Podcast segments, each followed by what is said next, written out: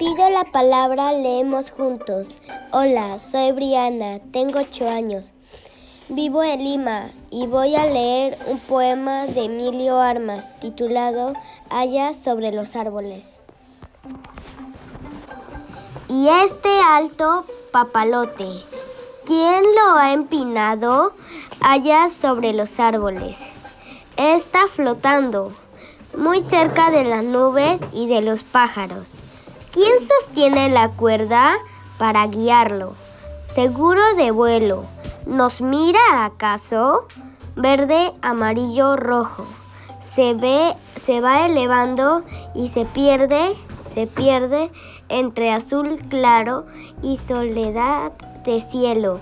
Ya todo es blanco y unas manos pequeñas que están abajo ya tiran de la cuerda para llamarlo. Gracias.